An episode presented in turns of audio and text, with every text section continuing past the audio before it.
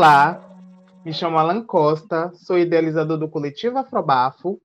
Sejam bem-vindos ao terceiro episódio do podcast Arte Go, que faz parte dos projetos, né, Circuito Arte dos coletivos Afrobafo e Marcha, com realização através do edital Natura Musical 2020.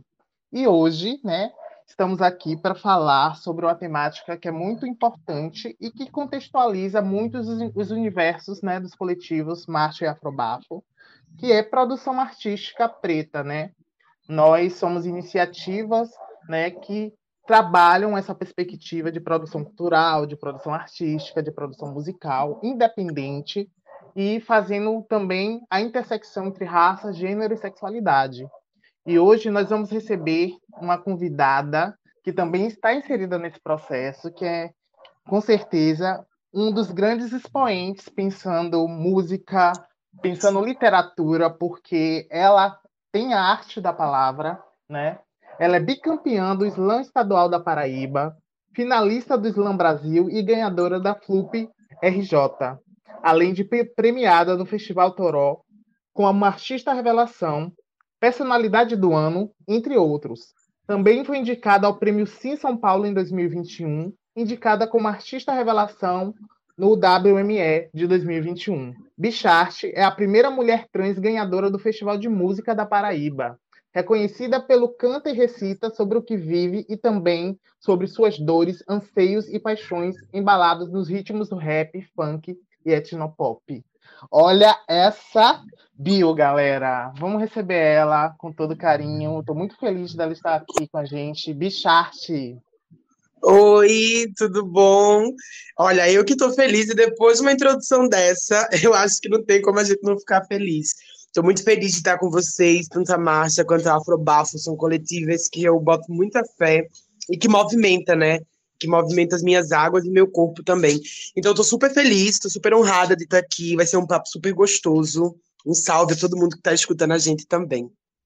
Ai, muito obrigado por ter aceito esse convite. Realmente tem tudo a ver, Marcha, Afrobafo, Bicharte. Eu acho que nós estamos movimentando né, essa cena a gente tem construído coisas muito potentes e, e dial que dialogam, né? Eu acho que é muito importante essa corrente que a gente acaba criando. E falar sobre produção artística no Brasil, né? A gente tem vários gatilhos, tem vários traumas, mas também tem pensamentos de construções futuras e coletivas que têm sido possível justamente por ações como as nossas, né? Como da coletividade Marcha, como da Afrobarro, como Bicharte, né, trazendo a sua arte e deixando ela cada vez mais visível através né, dos aparatos que a gente tem hoje em dia, que são as redes sociais, né, porque, querendo ou não, a gente que constrói esse contexto de produção artística atualmente tem esse aparato de levar o que a gente produz, que, é, que pode ser visto como forma regional, né, porque o Afrobafo de Salvador, né, você vai vir é, da, da, Paraíba, a Marcha, apesar de estar situada em São Paulo, é uma coletividade que agrega várias pessoas trans e travestis de vários lugares do Brasil e a gente consegue se conversar e a gente consegue construir coisas, né? Então, muito prazer de ter você aqui e a gente vai começar fazendo uma contextualização básica que é de coisas que a gente já conhece, que vivencia nesse contexto de produção artística no Brasil. Né? A gente sabe que a produção artística no Brasil ela é desvalorizada, né? No geral, ela é desvalorizada porque a gente vive num país, principalmente nos últimos anos, que não tem investimento, né, para cultura, que não pensa em investimento em arte. E a gente vê o sucateamento, né, que tem existido em relação a projetos, editais e outras ações que possam fazer com que esse contexto seja cada vez mais elevado, né?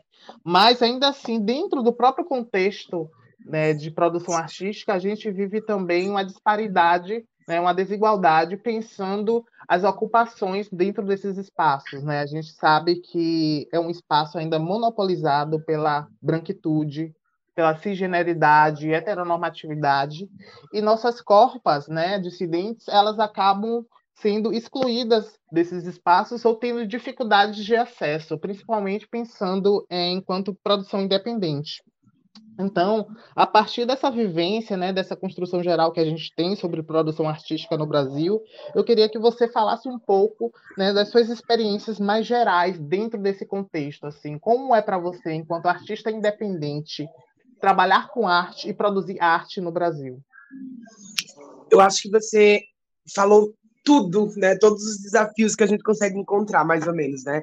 Uma das coisas que eu analiso é que a primeira coisa que eu fiz para conseguir afrocentrar o meu trabalho e continuar esse legado que eu acredito foi romper com as ligações que existem com a colônia dentro da música, né? A música brasileira, ela tem um reflexo branco, mas ela é preta. E isso sempre me incomodou, né? Sempre me incomodou um exemplo, Roberto Carlos ser o rei da música e Tim Maia nem ser falado em vários espaços, né? E aí a gente precisa entender qual é a função do meu trabalho de tantas outras travestis nesse século e nesse ano, principalmente, né? Desde a eleição até então. É, a gente vive no país que mais mata pessoas trans e travestis, que mais consome pornografia trans e que invisibiliza o nosso trabalho. Eu preciso produzir 150 vezes mais que uma pessoa cisgênera branca para conseguir 1% do acesso que ela tem trabalhando bem menos que eu. E aí eu falo isso porque há dois anos, né, a gente está com o projeto Bichart, vão fazer três anos já. É um projeto que já tem colhido muitos frutos, né? A gente conseguiu essas indicações é, é muito importante para mim, são muito importantes para mim, porque é uma resposta mesmo a todo o cansaço mental, a todo o cansaço físico que eu venho carregando durante esses três anos. Eu sou uma artista que mora na Paraíba, que é da Paraíba. A Paraíba é um estado coronelista. A Paraíba é um estado que ainda se vê em homens andando com peixeira na cintura. Então, eu não acredito nesse Nordeste e nessa Paraíba que é propagada e que é criada, sabe? A Paraíba é travesti. E é impossível ela não ser travesti. Porque as nossas movimentações enquanto mulheres paraibanas dentro da música estão começando a fazer efeito, né? O Festival de Música da Paraíba é um festival renomadíssimo aqui do estado. Nenhuma mulher tinha ganhado ainda. E eu fui a primeira mulher, e que bom que fui essa travesti loucona aqui, que levou esse prêmio, porque é, é a forma da gente estar tá conseguindo demarcar nosso espaço e de furar nas bolhas. Eu não sou uma artista LGBTQIA somente. Eu sou uma artista. Eu canto, eu recito, eu falo música, eu faço música. Então eu, eu não quero estar tá dentro dessas bolhas do, do, da representatividade, sabe? A primeira coisa que eu venho fazendo, né, desde que eu comecei a entender a minha música, não como um hobby, nem como um job, e sim como uma missão de transformação, foi começar a qualificar os meus também. A minha equipe hoje tem 23 pessoas no geral, quando a gente faz show, grava clipe, e são 23 pessoas pretas e LGBTQIA+. Acho que a, a, quando eu falo em romper as ligações eurocêntricas, romper as ligações com a colônia, é fazer o dinheiro rodar entre os nossos. É tirar deles e colocar onde deveria estar. Porque quando a gente para para pensar, até quando a gente começa a, a ter alguns acessos, a gente devolve o dinheiro para a branquitude né? Uhum. Pela qualificação, pelo trabalho que eles têm, por eles já estarem no mercado há muito tempo e sempre renomados. Então, não há não é possível falar sobre um traviarcado sem a qualificação dessas pessoas para poder entrarem no mercado de trabalho. Então eu venho me qualificando enquanto cantora, enquanto escritora, a minha equipe toda vem se qualificando enquanto produção, style, assessoria de comunicação. A gente está começando a romper a bolha de uma forma é, sutil mesmo, sabe? Esse hackeamento ele já vem acontecendo aqui no estado. É impossível se falar de música, se falar LGBT, sem falar da nossa equipe, porque a gente vem fazendo esse trabalho numa pandemia, no momento em que estava todo mundo muito mal, a gente conseguiu lançar quatro visuais impecáveis. E esse é o trabalho que eu acredito. É um trabalho de, de esperança mesmo, sabe? E eu uhum. acredito de verdade que a gente já vem construindo esse traviarcado e que vai ser lindo demais, de verdade.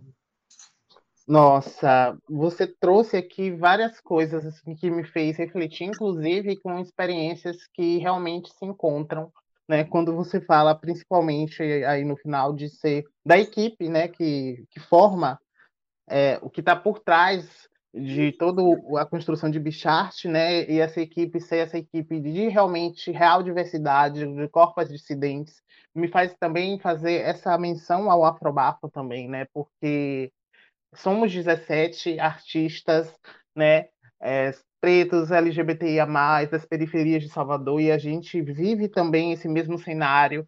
É, Salvador, a gente tem todo um processo de ser a cidade mais preta, né, fora da África, mas ainda assim a gente vive o processo colonial em que a branquitude monopoliza todos os espaços de poder e dentre esses espaços estão os espaços de cultura e de música, né? A gente já vê no, na própria essência né, do que é a música baiana, que é uma música preta, o axé é uma música preta, mas quem são as artistas, os artistas que estão como referências e capas né, dessa música? Né? São artistas brancos, né? Então a gente já vê esse processo também de, de apagamento né, de pessoas pretas é, dentro da produção artística em Salvador. Então o Afrobafo justamente surge dessa necessidade de colocar os pontos nos is, né, de mostrar que a galera preta é que constrói e que movimenta todo esse cenário de música e de cultura da Bahia, né? E que essas pessoas não estão tendo os devidos créditos, estão sendo invisibilizadas, estão colocadas à margem, né, da produção artística e cultural do Brasil, né? Fazendo sucateamento das coisas para conseguir produ produzir, não tendo nenhum tipo de investimento, né? E é lamentável a gente ver isso, porque se a gente for mesmo pensar em várias questões de produção que estão acontecendo no Brasil, né? Muitas coisas têm dedos de artistas pretos baianos, né? Por exemplo, vou citar aqui uma coisa que eu, eu tenho falado, por exemplo, né?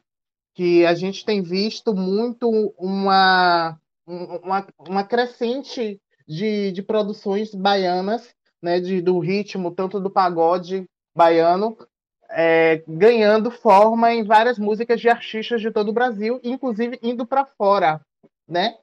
E aí, mesmo assim, é, a Bahia é vista pelo pilar de representação de uma Ivete Sangalo, de uma Cláudia Leite, e não de uma Margarete Menezes, né? Então, isso acontece muito também na produção independente. Aqui a gente não tem os nossos próprios espaços para poder fazer festas, a gente não tem os nossos próprios espaços para poder movimentar a cena. A gente tem que correr atrás né, de fazer contratos com a própria branquitude para conseguir acessar esses espaços e construir os nossos eventos. E é aquilo que você também trouxe, né? Que mesmo o que a gente produz acaba voltando para a mão deles. Né? Porque justamente eles monopolizam, eles têm todo, toda a estrutura. Então, como romper com isso, né? Essa é uma dificuldade real, né? E aí eu trago para você um outra, um outro, uma outra pergunta que também tem relação com o que você trouxe anteriormente, principalmente falando sobre ser uma travesti preta, né?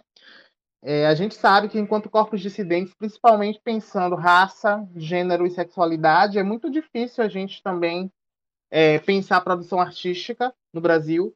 E a gente vive duas situações, eu acredito, e depois você vai me confirmar se também é assim com você, né? Que é justamente a exclusão por sermos quem somos e uma inclusão pensada nesse viés que te coloca na caixinha, ou seja, você é excluído em certo ponto, mas você é incluído é, como artista LGBTIA, artista preto. E aí, em eventos específicos, você é chamado justamente por conta dessas questões né, de identidade.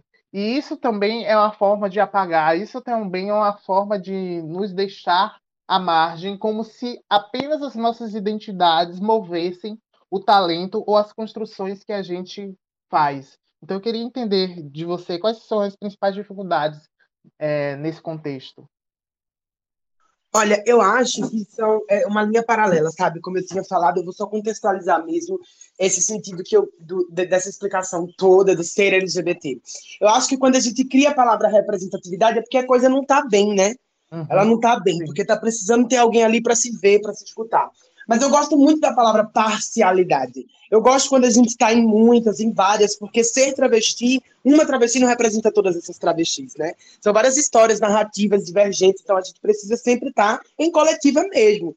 É, o que me incomoda às vezes é porque eu, eu canto rap, né? O rap é o gênero musical que eu ah. escolhi para mim, e dentro do rap é um movimento extremamente machista, né? O rap que, que a gente conhece são caras de homens, né? Os, quem faz sucesso no rap hoje são homens e pouquíssimas mulheres cis, e as que fazem, a maioria são brancas. Então, quando eu começo a fazer rap, eu sinto essa dificuldade do movimento hip hop de entender que eu sou MC, de entender que eu sou poeta, que eu sou rapper. E elas tentam sempre deslegitimar meu trabalho, mesmo pelo. E, e, e mais, não é só deslegitimar o meu trabalho, mas é utilizar a minha identidade de gênero como uma forma de deslegitimação do meu trabalho. Então, uhum. é, é por isso que isso me incomoda, né? Eu, eu converso muito com a minha distribuidora, com meus produtores, eu falo, gente, eu sou LGBT. Mas onde eu chegar, as pessoas vão saber que eu sou uma travesti. Se o meu trabalho, se dentro do meu trabalho, a palavra travesti, ela tá ecoando mais forte que as minhas músicas, não tá tudo bem. Porque eu não quero construir a minha imagem em cima dessa dor que eles querem vender, porque vem, uhum. né? Morte de travesti vende, travesti flopando vende, travesti apanhando vende, mas o nosso trabalho não é interessante para a indústria, muito menos para a televisão brasileira, sabe? Então, é, eu, eu, comecei a apertar nessa tecla faz uns seis meses de que eu quero estar dentro das playlists junto com os outros homens cis, com uhum. as mulheres cisgêneras. Eu quero mostrar que o meu rap não é um rap de travesti somente. É um rap. E que bom que quem canta sou eu. Mas é isso que eu tô tentando trazer, sabe? É quebrar mesmo essa bolinha que o próprio hip hop cria. Para poder colocar travesti num palco de um festival de rap, tem que criar um palco chamado diversidade. Porque não. a gente não pode estar nessa line-up junto com os outros artistas. Então, esse, a partir de agora, tem sido o meu trabalho. É tentar, de fato, não unificar o hip hop, mas unificar a minha música junto às músicas deles, né? Quebrar esse, essa diferença que eles mesmos criam para que a gente não consiga é, é, crescer e virar, né? A gente fala tanto de virar porque as travestis da música ainda não viraram. E principalmente dentro do hip hop. Então é isso que eu tento fazer, sabe? Dar, dar essa quebradinha nesse machismo todo, quebrar uns tabuzinhos, para ver se a gente consegue, de fato, essa ascensão, sabe? Sim, sim, com certeza. E eu vejo essa sua fala e me lembra também outras falas de artistas que eu também sigo, que tem esse mesmo viés de pensamento, né? A Jupe do bairro também traz essa questão, né? Principalmente quando, quando fala sobre o, o que ela produz de música está sempre sendo atrelado como rap LGBT, rap queer, que ela, ela diz que não é o problema, que é, é sim, que isso pode também funcionar e que, mas que para ela isso também a limita, né? E ela, a arte dela não deve ser limitada a isso como a própria Linda Quebrada também traz essa, essa articulação de pensamento e ela também vai além, né, como você traz aqui, sobre a gente pensar essa questão da representatividade, como a representatividade ela cria vários problemas também, né? Ela é importante até certo ponto, mas ela não deve ser a única coisa que a gente deve pensar, principalmente quando a gente pensa que representatividade é um processo que também tem trazido uma desumanização para as nossas copas. E eu falo isso também justamente pensando o afrobarro como esse lugar que é visto enquanto representatividade. Né? Então as pessoas é, conseguem pensar que o afrobafo está ali para representar a todos, e isso é impossível. A gente nunca vai conseguir representar todas as pessoas que precisam de representação nesse Brasil, todas as corpas dissidentes. E também esse não é o nosso o nosso objetivo. A gente sabe que existem várias corporeidades, vários tipos de identidades que ainda não estão inseridas dentro do próprio coletivo Afrobarco. Então, não faz sentido a gente se colocar enquanto a representação de toda a comunidade LGBT preta, porque nós não somos isso. O que a gente faz é justamente criar novos imaginários, novas possibilidades para que as pessoas possam se ver e também construir suas próprias trajetórias. É isso que a gente costuma pontuar, né? Que a gente, a gente não interessa a representatividade pela representatividade. A gente Sim. quer criar criar linhas possíveis para pensar proporcionalidade. A gente não quer ser o único coletivo LGBTIA mais preto do Brasil que tem é, visibilidade. A gente quer que outras pessoas vejam o que a gente está construindo e também possam pensar em movimentar e construir novas possibilidades, né? Então, essa questão da representatividade, eu também sinto que às vezes se torna um fardo para quem está é, na linha de frente, porque no início, né, lá para 2015, 2016, realmente foi necessário a gente colocar as nossas fichas na representatividade, porque a gente realmente via poucas pessoas tendo espaço e voz dentro do contexto de cultura e de música. E ainda assim seguimos, né? Não quer dizer que a gente conseguiu grandes mudanças, não. Mas a gente consegue ver o quanto de artistas que hoje a gente tem e que de alguma forma chegaram né, a um público. Isso a gente não pode negar que conseguiu, mas a representatividade ela já começa a se descaracterizar, porque não faz sentido mais uma pessoa, uma, uma coletividade representar alguém, né?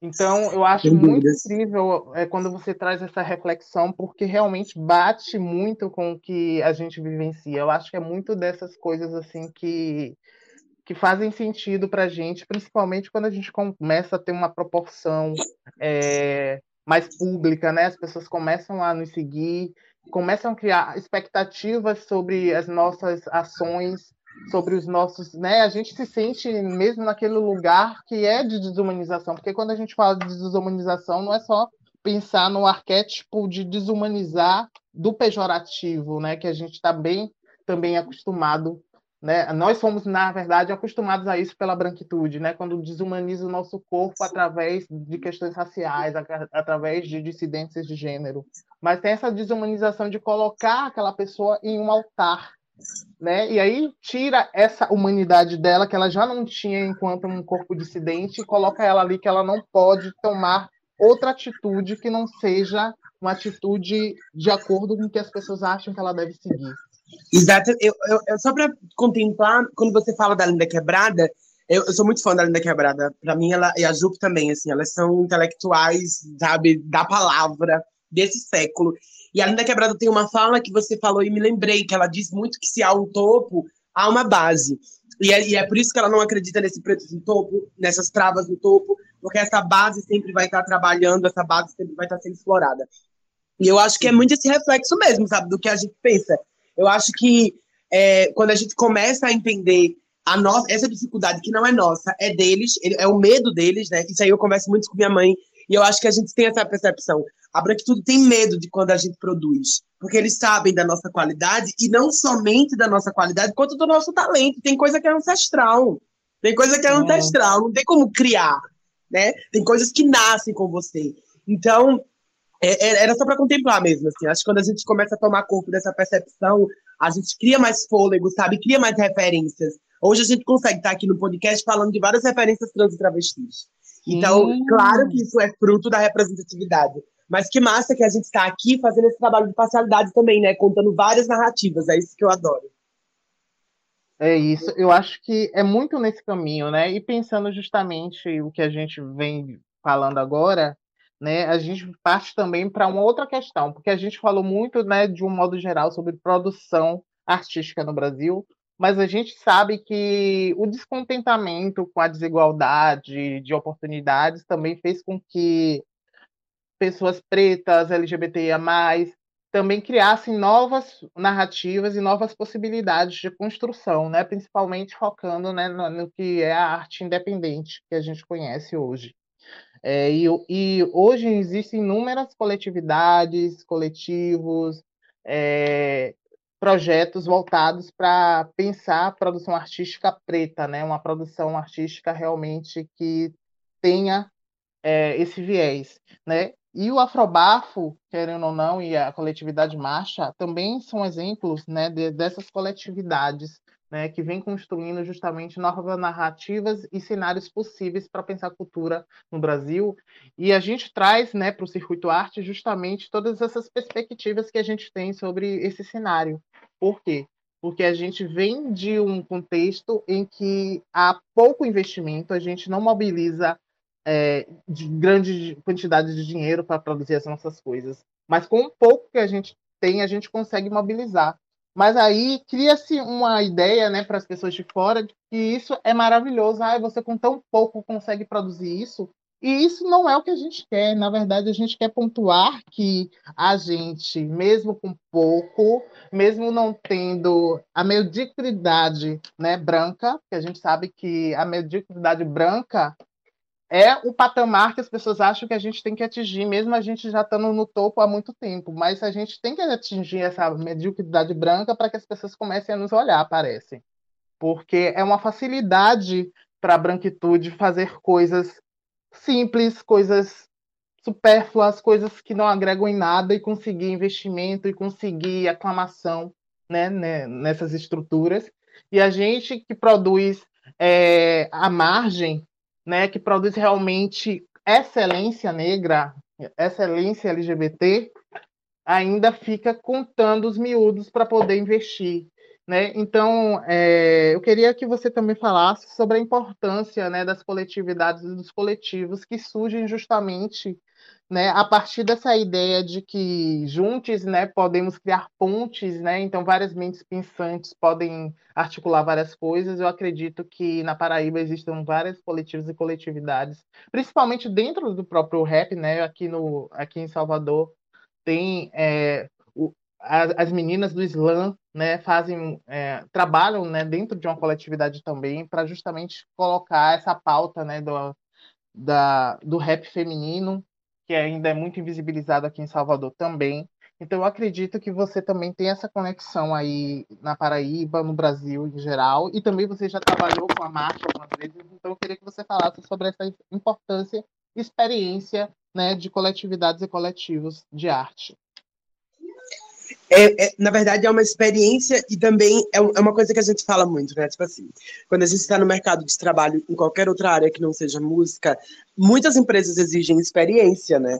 E aí é, é muito complexo, porque vai exigir experiência de uma gata que está procurando um primeiro emprego, é. nesse sentido. E na música não foi muito diferente, né? Tá dentro desses espaços junto com a Marcha e tantas outras coletivas que, né, botam muita fé no meu trabalho também, é sobre uma resposta a gente fica muito cansada, sabe? Às vezes eu fico muito cansada, porque quando é, você falou uma coisa que ficou na minha cabeça até agora, que você disse que às vezes eles colocam a gente nesse pedestral e tiram a nossa humanidade. E isso é muito real, sabe? Porque em vários momentos a, os nossos posicionamentos é, eles chamam de equivocados por não ser o que eles esperam ouvir, né? O que eles esperam ler. E aí, dentro de, desses espaços, a gente consegue ter essa resposta ao cansaço, né? De que a gente está no caminho certo, de que está tudo bem, de que nós somos artistas, mas nós, antes de, de sermos artistas, também somos travas. E, e tem que estar tá todos os dias se esquivando do ele, tem que estar tá se esquivando dos erros do pronome, das balas perdidas, e produzir música. Então, para mim, essas experiências é de fato, além de qualificar, né, óbvio, meu currículo, é essa resposta ao meu cansaço e ao cansaço dessa equipe. Porque é, é, diário a vontade de desistir, né? A gente olha assim, tem hora que eu começo com a minha equipe e eu digo, gente, eu não tô aguentando, eu não tô aguentando mais, eu não sei o que eu faço, assim. Eu tô confusa, eu tô cansada, eu tô com a minha mente exausta. E aí, quando a gente entra nesses espaços, a gente recebe, inclusive, um apoio muito grande psicológico mesmo, sabe? A gente vê as nossas se espelhando no nosso trabalho, a gente vê as nossas identificando quais serão as travestis que vão estar no comando da nação. Então, uhum para mim foi, foi e é super importante colar com vocês e com tantas outras coletivas que botam fé no meu trabalho, né? Porque eu acho que a gente já está construindo essa legião, essa legião de pessoas que vão se empoderar da palavra revolução, que eu acho que essa palavra ela foi muito é, é, roubada e apropriada da, da branquitude, mas essa revolução que a gente tanto fala é uma revolução preta e travesti. E aí, uhum. quando a gente começa a criar esses públicos, né? Quando a gente começa a estar fortalecendo os nossos elos, no a nossa comunidade com o nosso trabalho, a gente começa a se sentir mais forte. E aí esse cansaço vira 1% de tantas outras coisas que são legais, como esse reconhecimento que a gente recebe quando faz show nesses espaços, ou recita nesses espaços. Então é isso, assim, para mim é sempre uma honra muito grande e acho que é um trabalho de base que a gente está fazendo. A gente já vem fazendo esse trabalho de base, a marcha, a Afrobafo, a gente já vem construindo essa, esse trabalho de base e essa qualificação e reeducação do nosso público, né? Eu acho muito importante, né, quando você traz essa questão sobre afetividade, né, a, a, partir dessa, desse contexto de coletivos e coletivas, porque os nossos corpos, né, eles estão sempre colocados nesse lugar de serem violentados pela sociedade, pela branquitude, né? E isso acaba nos trazendo cada vez mais gatilhos, né? E, e ainda tem outra coisa que você trouxe que eu achei super pertinente, né? Que antes de ser artista, você é essa travesti preta que também tem que lidar com várias questões do ser na sociedade, né? Então aí a gente entra num campo para falar também de saúde mental, né? Que a gente sabe que nesse processo de produção artística a gente vê, eu vejo muitas pessoas desabafando, né? Sobre produzirem sua arte, e essa arte não está sendo reconhecida, não está colhendo frutos e muitas pessoas que realmente ficam nesse limbo, né? Da depressão, nesse limbo da crise de ansiedade, por não verem os seus trabalhos ganhando corpo por não verem uma certa expectativa né, desse trabalho desenvolver e ganhar público. Isso é muito frustrante realmente para quem trabalha com arte independente. né? E eu vejo também que há também é, essa dependência, né, de artistas principalmente que trabalham, que são é, negros, LGBTIA+, que às vezes esperam dentro dessas próprias comunidades um aparato. E a gente sabe que nem sempre pessoas negras vão estar apoiando os nossos trabalhos, nem sempre pessoas LGBTs vão estar apoiando o nosso trabalho. E isso é complexo e ao mesmo tempo doloroso, porque é o que a gente espera né, de pessoas que podem ter as mesmas vivências que a gente.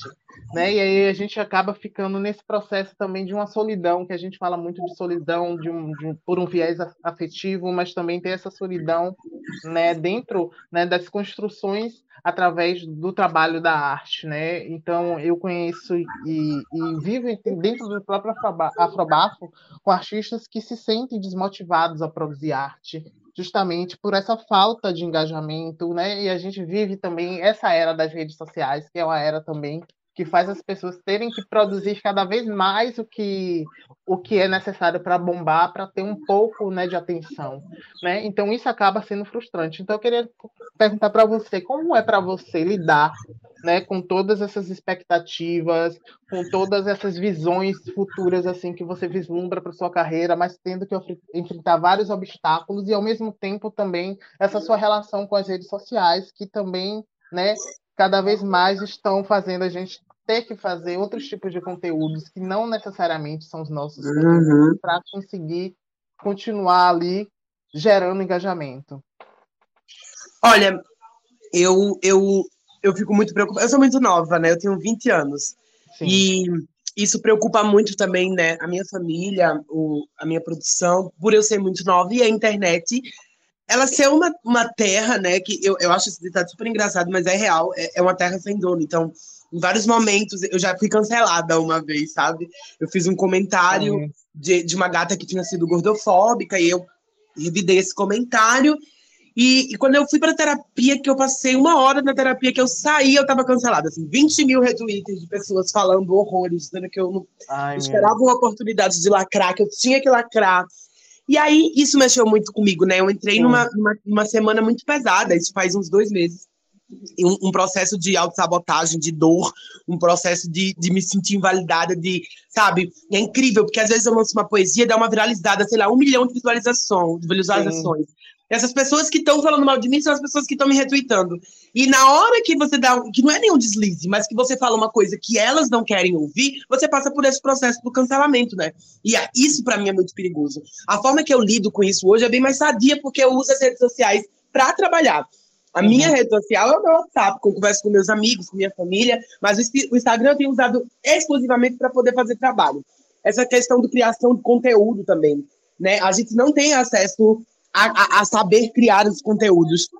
Mas a gente vai criando também de acordo com a nossa narrativa, né? Assim, de acordo com o nosso corpo, com as nossas dores. Então, eu tento usar a internet hoje somente o necessário, principalmente o Instagram. A gente, eu tô com 200 mil seguidores no Instagram e é, é um, um, susto, eu ainda tenho muito susto, sabe?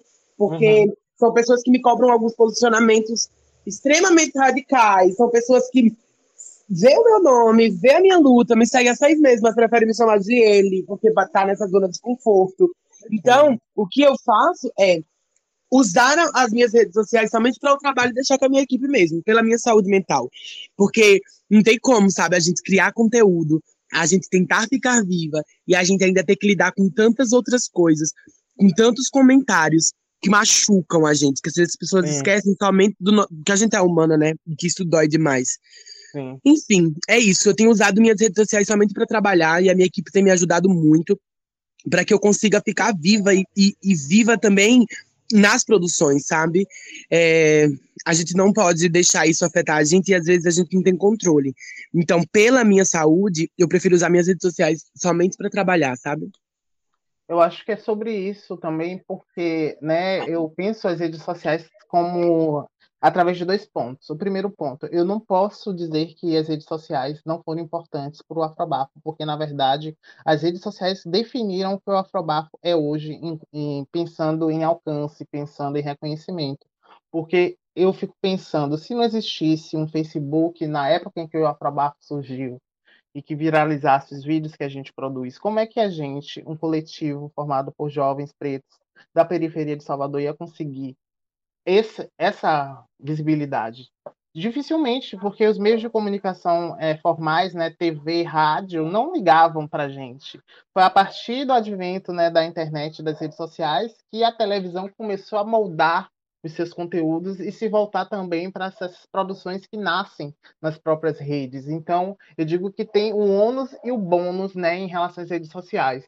E ao mesmo tempo né, que as redes sociais foram benéficas para o Afrobafo, elas também são é, é, complexas quando a gente tem que seguir determinadas normas e, e, lidar com determinadas questões, principalmente pensando né, o, o nível de racismo, LGBTfobia que a gente passa, né, por ser justamente um coletivo que não trabalha numa perspectiva heteronormativa, né, e isso ainda choca as pessoas, né, de a gente trabalhar com a nossa verdade, com o que a gente é, né? Porque a gente não busca uma aceitação. Na verdade, a gente nem, nem pensa em aceitação porque o que a gente necessita é apenas respeito. Se as pessoas respeitam como a gente são, elas têm que respeitarem realmente a nossa verdade e não a gente fingindo ser uma coisa, né? Para ganhar esse respeito. Então, o Afrobafo é isso. A gente é, tem travestis pretas, bichas pretas afeminadas, como a Aline fala, que mostram muita pele, rebolam, saem maquiadas, e a gente é assim e a gente quer ser respeitado assim. Então,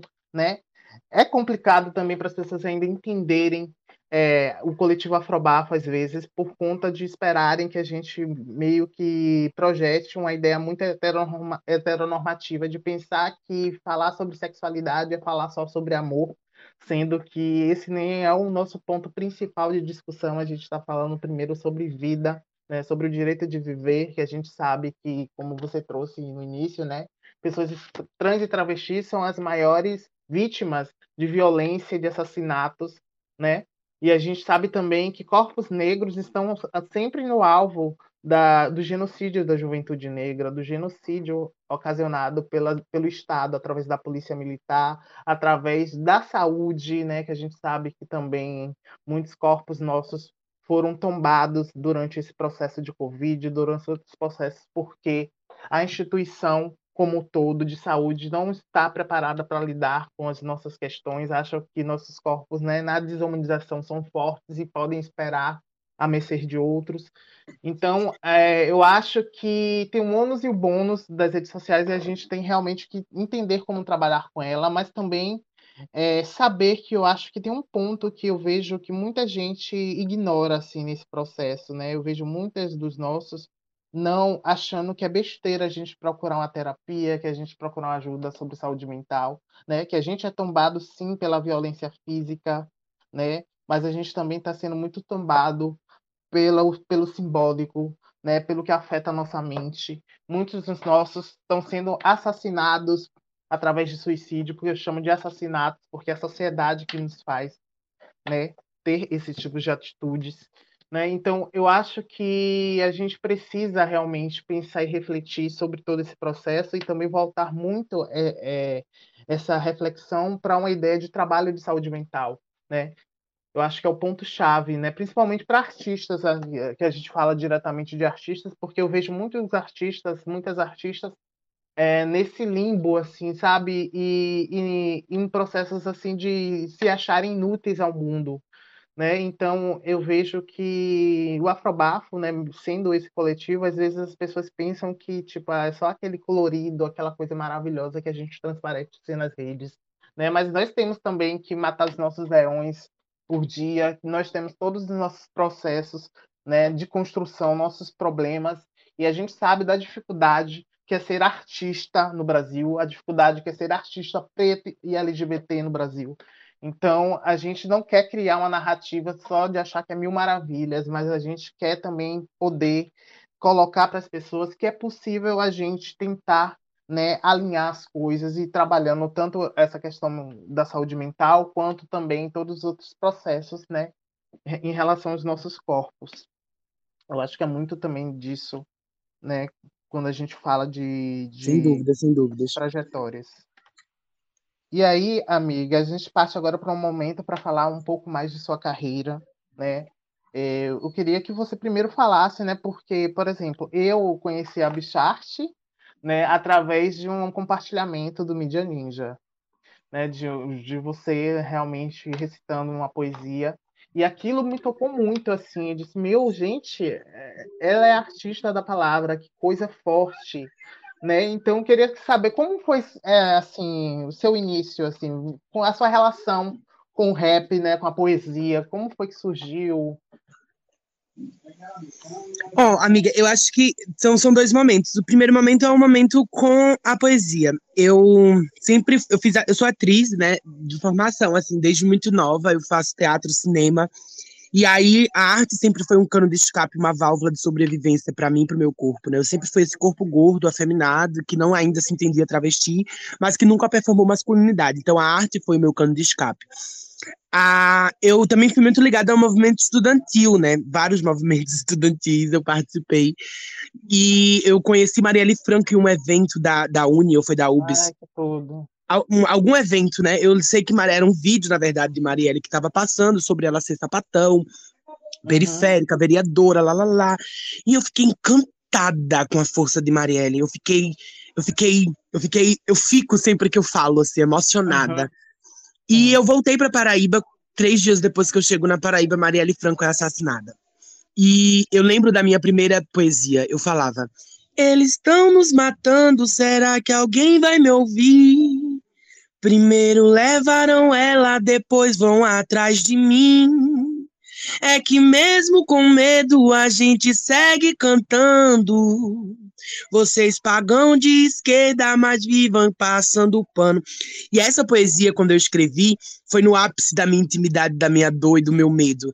Eu é. sentia que se Marielle tinha sido assassinada, eu e, e minha mãe e tantas outras poderiam ser a próxima. Tantas outras mulheres pretas que, que, que, estão à margem somente por serem mulheres pretas. Então, a poesia marginal foi despertada por causa de Marielle Franco. Aí eu comecei a escrever muito mais, muito mais, muito mais. Eu não parei de escrever. A poesia começou a me dar força. E eu conheci o Islã. E aí, quando eu conheci o Islã, eu fui em 2018 representar a Paraíba. Não passei da primeira fase, porque eu fui como falecido ainda, outro corpo, outra história. Uhum. E em 2019, voltei para Paraíba, comecei a fazer esse trabalho de base muito maior. Entendi a não binaridade enquanto alternativa para que eu pudesse me reconhecer enquanto mulher também. E aí, é, em 2019, fui para o Slam Brasil e fiquei em terceiro lugar. E foi épico, assim. Eu fui a única travesti na final, só tinham duas travestis na disputa e eu fui a única na final. Eram 28 poetas, então, assim, foi um momento muito histórico para mim. Dali, eu comecei a entender qual era a minha função nesse país, nesse Brasil. E aí eu comecei a ir para as batalhas de rap, comecei a me incomodar com, com tanto de homem que tinha nessa batalha, e eram os homens se chamando de viado, dizendo que tinha transado com a mãe não sei de quem. E isso Nossa. me deixava muito mal, eu dizia, gente, isso não é o rap, não é o rap não que é. eu conheço. E aí eu comecei a batalhar. E aí foi um acontecimento também aqui na Paraíba. Fui a primeira travesti a batalha, começar a batalhar nesse estado. E hoje, até hoje, sou a única travesti que vem fazendo rap dentro desse estado, mas que ao mesmo tempo também vem, vem fazendo essa transformação, sabe? Quando eu comecei a batalhar, só tinha homem no público. Hoje, quando tem batalha, é 50% de mulheres e pessoas LGBTs. E não é uma cota, é porque as gatas estão começando a colar, elas estão se vendo no palco também, e não somente como um objeto, né, para ser para rimar, mas se vendo também como potência. Então, é, essa é a minha história, né, com a poesia e com o rap. Depois eu comecei a levar muito mais a sério o meu trabalho musical. Hoje, meu trabalho musical é a minha prioridade nesse sentido, porque eu venho é, me, me, me empenhando nos visuais, nas letras, né? A gente foi aprovada também no edital Natura, então a gente vai trazer um álbum muito épico também. E, e é isso, sabe? Essa é a minha história. Tô super ansiosa para lançar tudo. Mas é, é, é, é, assim que eu começo a produzir poesia e a, a o rap. Nossa, é, quando você começou a, a cantar né, aquele verso passa uma coisa pela minha cabeça. Arrepiou aqui, eu fiquei bem emocionado, assim, e eu fico pensando, assim, é, como né, nós temos tantos talentos aqui nesse Brasil e às vezes né, fica margem justamente por questões que a gente sabe que passam por, por estruturas né, de, de racismo, de LGBTfobia, e eu fico pensando real, assim, o, é, o que a gente tem construído né? Porque às vezes eu, eu começa a duvidar, assim, sabe? Até eu, enquanto uma pessoa que está à frente de um coletivo que hoje é tão importante para muitas pessoas, fico às vezes, em um processo de negação sobre essa importância, porque a gente, às vezes, se pega, né, se deixa cair nas armadilhas que a, a nossa mente, às vezes, faz, né, de achar que a gente não é tudo isso, que a gente não está construindo nada, porque muito dessas coisas são ditas, né, para a gente sabe que tem que lidar com os haters de alguma forma e às vezes essas coisas ficam na nossa mente, mas quando a gente vê é, artistas como você, né, como a Jupe, como a Lin e como tantas outras também que que está cada vez mais se colocando nesse mercado, a gente vê que realmente faz sentido o que a gente está fazendo, porque é muito incrível ver a excelência que vocês produzem, né? Porque é realmente excelência. E eu estou muito na expectativa desse lançamento seu, porque eu, eu já sei que vai ser histórico. E eu queria muito que você falasse também, né, já que você já tocou um pouco sobre o que vem por aí desse álbum, o que vocês têm de projeções assim de futuras para Bichart, além do álbum, além do que vem por aí, o que você acha que, por exemplo, a gente pode esperar, não só no campo musical, mas também no campo né, de produção de letra, produção intelectual, porque para mim você é um intelectual. É, e eu costumo dizer que a intelectualidade ela não está atrelada apenas à academia, à universidade, né? A genialidade, muitas das genialidades que a gente tem né, de histórico né, foram traçadas pelas ruas, né, pelas vivências, e você, para mim, é uma dessas intelectualidades que hoje fomentam a cena do Brasil. Então, eu queria que você falasse de projeções futuras, enquanto Bichart, enquanto Bianca, né, enquanto essa travesti preta porreta. Ai, obrigada, amiga. Fico muito feliz de ouvir você falar. Muita referência também Olha, eu vou dizer para você que eu tenho algumas projeções, na verdade, sabe? O álbum ele vem no primeiro trimestre do ano que primeiro trimestre do ano que vem. É, eu tô com a pretensão de finalizar o ano que vem com meu livro. É um livro que eu comecei a escrever há um tempo e eu parei a escrita, né? Também por esse processo que a gente conversou antes da autossabotagem. Uhum. Mas eu, eu, retornei essa escrita, então no ano que vem eu lanço meu primeiro livro. É, o nome do livro é Coração Transtornado. E aí eu falo Ai, sobre todas as, as, transformações que o meu corpo vem vivenciando. E nem falo de hormônio, porque eu não me hormonizo. Mas eu falo uhum. as transformações enquanto mulher, enquanto Sim. preta, enquanto travesti. E isso tudo vai estar dentro do meu livro. Para além disso tudo, eu tenho muita vontade de voltar aos palcos, né? E voltar ao cinema também. Eu trabalhei muito com curta-metragem e espetáculos na minha infância e na minha adolescência. E é, são coisas que eu gosto muito, então agora eu voltei a estudar teatro e tô com projeções de ano que vem também. Eu tô me mudando para São Paulo ano que vem, de voltar a, a estudar o cinema, sabe? Eu tô com muita saudade e acho que é, é uma das, das linguagens artísticas que eu também mais gosto de falar. É a TV, é o cinema, é o teatro. Então é isso, eu tenho me preparado para estudar muito ano que vem e conseguir essas projeções que eu tanto tô projetando. Ai, então já sabemos que tem álbum, que tem livro vindo aí. Quem sabe futuramente um filme, um babado, porque, né, meu amor, aqui é talento múltiplo em todas as áreas de arte. Eu acho que é sobre isso. Então, amiga, eu gostaria muito né, de te agradecer por ter topado essa conversa. Com certeza melhorou o meu dia 100%, assim, conversar contigo, conversar sobre todos esses processos que a gente vivencia diariamente enquanto produtoras de arte, enquanto produtoras né, de entretenimento também, porque a gente né, constrói narrativas que não só pensam na questão do artivismo, né, porque a gente fala muito de artivismo no Afrobafo, que é a arte com o objetivo né, de tocar em pautas sociais, mas a gente também constrói a arte pelo entretenimento, porque é um direito que a gente tem né, de levar alegria e não só falar de dor né, para pessoas que já que são como nós.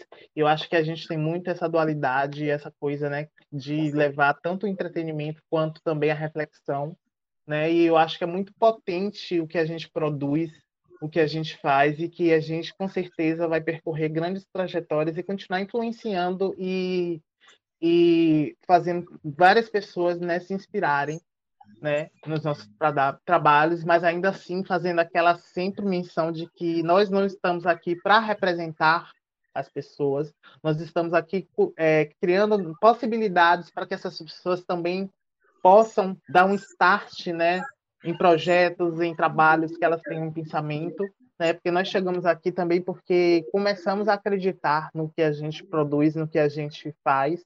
Isso é muito importante. A gente sabe que a produção artística preta no Brasil tem sido crescente, mas ainda assim é, é muito pequena em relação ao que a gente fala do contexto geral da produção de arte no Brasil. Né? O dinheiro ainda está nas mãos das pessoas brancas, heterossexuais, cisgêneras, e a gente precisa assim, lutar por equidade nesses processos de investimento, porque se a gente produz o que produz com pouco, a gente quer produzir a nossa excelência com o valor que a gente merece.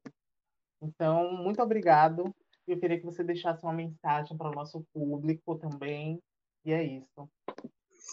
Eu que sou grata, como eu falo para vocês, para mim é sempre uma honra estar colando com a marcha, com a Afrobafo. E eu acredito de verdade que várias travas, várias bichas que escutarem essa nossa conversa vão ser atravessadas, porque é uma conversa sobre existência, né? Sobre as nossas existências. Então, muito obrigada de todo o coração. E o recado que eu deixo para as pessoas é que a gente consiga, de fato, se articular enquanto quilombo. Porque o maior medo do Estado é que a senzala se transforme num quilombo. Eles sabem o que acontece e quando a história se repete, a gente com certeza vai estar mais experiente. Então, que a gente comece a se organizar, se articular, que o movimento LGBTQIA+, consiga, de fato, entender que as travestis estavam há muito tempo morrendo e lutando para poder hoje várias bichas poderem andar de saia naturalmente. Então a gente precisa começar a dar esse reconhecimento às travas e a entender qual é a nossa função enquanto quilombo, sabe? Enquanto quilombo, quilombo tecnológico, nossos corpos são corpos tecnológicos e tecnologicamente travestis. Então que as pessoas que escutarem sejam atravessadas e que comecem a se organizar, porque já começou esse levante, sabe? Esse levante começou ano que vem é um ano muito difícil para todas nós. A gente não pode repetir o mesmo erro, a gente precisa estar articulada enquanto quilombo. E é isso que eu acredito. Eu desejo muita axé, muita vida, muita prosperidade para todo mundo e que a gente consiga terminar esse ano rompendo definitivamente as nossas relações com tudo aquilo que ainda leva a gente para o passado e de forma pejorativa. Então é isso. Muito obrigada. Um cheiro no coração de vocês e que a gente se veja em breve nos palcos. Nossa, essa mensagem potente. É com essa mensagem, né, da nossa querida Bicharte que a gente encerra o terceiro episódio, né, do podcast Art Go, né? Sigam a gente nas redes sociais, Afrobafo Oficial no Instagram e Marcha Oficial também no Instagram. E fiquem é, de olho nas próximas divulgações né, do nosso trabalho. E é isso, gente. Um beijão. Obrigado, Bicharte, novamente. E até mais. Até mais, meu amor. Muito obrigada. É, querida, você acabou de ouvir o podcast do Circuito Arte, pelos coletivos Afrobafo e Marcha. Realização Natura Musical.